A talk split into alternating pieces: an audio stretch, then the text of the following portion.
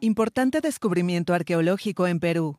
Podemos decir que hemos descubierto a uno de los primeros líderes del antiguo Perú, de los líderes regionales del antiguo Perú de 3.000 años de antigüedad.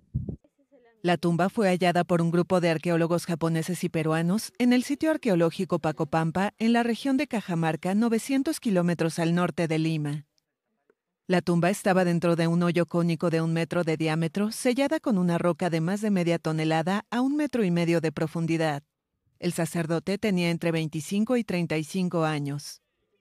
Se han encontrado hasta el momento, hasta el momento, 12 pututus, o guayaquepas, que es un nombre quechua. Son estas trompetas, estas trompetas de uso ritual y ceremonial en el mundo andino hasta la actualidad, con muchas comunidades, hechas de una concha marina. Según los expertos, el contexto funerario revela que el personaje ostentaba cierto liderazgo de autoridad porque tenía productos de larga distancia muy importantes en el mundo andino. También fueron encontrados objetos domésticos.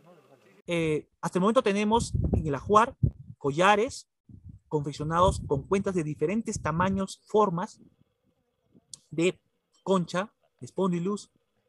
Los investigadores creen que la gente venía a este lugar como peregrinaje a dedicar ofrendas para pedir permisos a los espíritus. En las investigaciones participan arqueólogos del Museo de Etnología de Japón y de la Universidad Mayor de San Marcos de Perú.